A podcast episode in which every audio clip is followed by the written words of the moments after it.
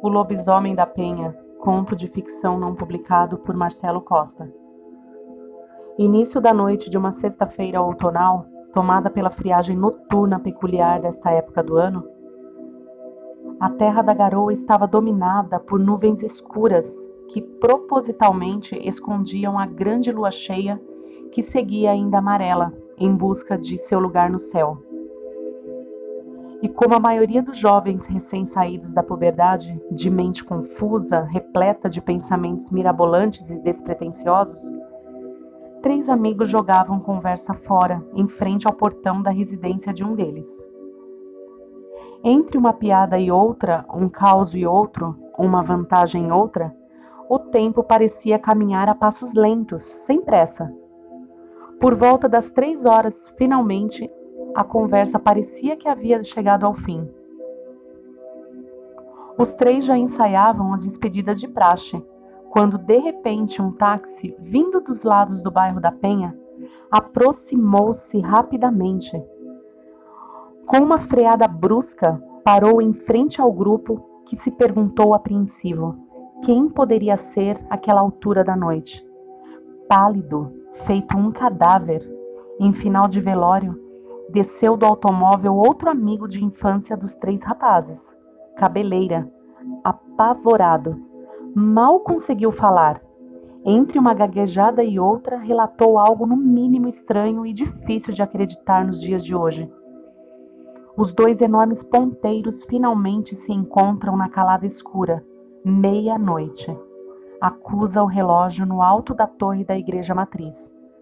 Ao chegar à avenida principal do tradicional bairro da capital paulista, Cabeleira adentra-se numa das muitas vielas que levam à rua paralela acima.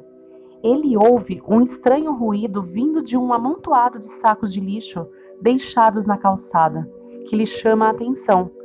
A princípio, pensa serem apenas ratos em busca de sobras de comida, mas o que aparenta ser um simples ruído logo se torna algo maior, na verdade, um rosnar, que arrepia todos os pelos de seu corpo. Desconfiado, procura apertar o passo, viela acima, no objetivo de chegar o mais rápido possível ao seu destino, a residência de sua namorada. Ao perceber que está a uma distância segura, lentamente vira a cabeça no intuito de dar aquela tentadora olhada e neste exato momento salta de trás do monte de entulhos algo que ele nunca imaginaria ver em vida: uma enorme fera no formato de um cão, completamente fora dos padrões normais, até mesmo para um lobo. A horrível aparição tem o corpo coberto por uma vasta pelugem negra, na qual se destaca um par de olhos raivosos que parecem duas labaredas vermelhas. De seus longos caninos escorrem uma densa saliva. A terrível coisa avança rapidamente na direção do rapaz, que corre desesperadamente. Cabeleira salta o pequeno muro da casa aos gritos chamando pela moça, e de tanto bater, quase quebra a porta de vidro do jardim de inverno. Ela, na inocência de quem apenas aguarda a chegada do amado, ao ver a expressão de pavor no rosto do rapaz, destranca a porta o mais rápido que pode. Ele entra, ambos, como que ensaiados, trancam a porta rapidamente. A fera salta também para dentro do pequeno quintal. Porém, talvez por uma lei divina que está além dos mistérios da vida, uma força estranha o impede de entrar no jardim de inverno e saciar sua fome de carne humana. Os dois enamorados abraçados, trêmulos, observam apavorados o embaçar do vidro causado pelas quentes baforadas do monstro, que fixamente, cheio de ódio, os observa. A fera, consciente de sua sina, caminha de costas até saltar o muro de volta e desaparecer de vez, salvos. O tempo passa, ela preocupada com o que ainda pode acontecer, insiste para que Cabeleira pernoite em sua casa, mas, tomado por uma inexplicável coragem, o rapaz resolve ir embora e, confiante, retorna pelo mesmo trajeto até a avenida principal. Acontece o previsto. O monstro aparece novamente. Mais raivoso do que antes, retoma a caçada. Para a sorte de cabeleira, um táxi aparece na avenida e, desesperado, acena rapidamente. O automóvel para e abre a porta.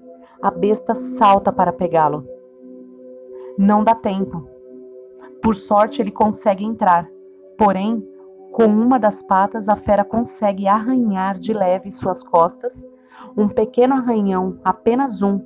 O motorista, sem entender nada, acelera. A penha diminui de tamanho até sumir por completo do retrovisor. Cabeleira tremendo, sente o suor frio escorrendo pelo corpo. O relógio digital no painel acusa exatamente 2 horas e 50 minutos.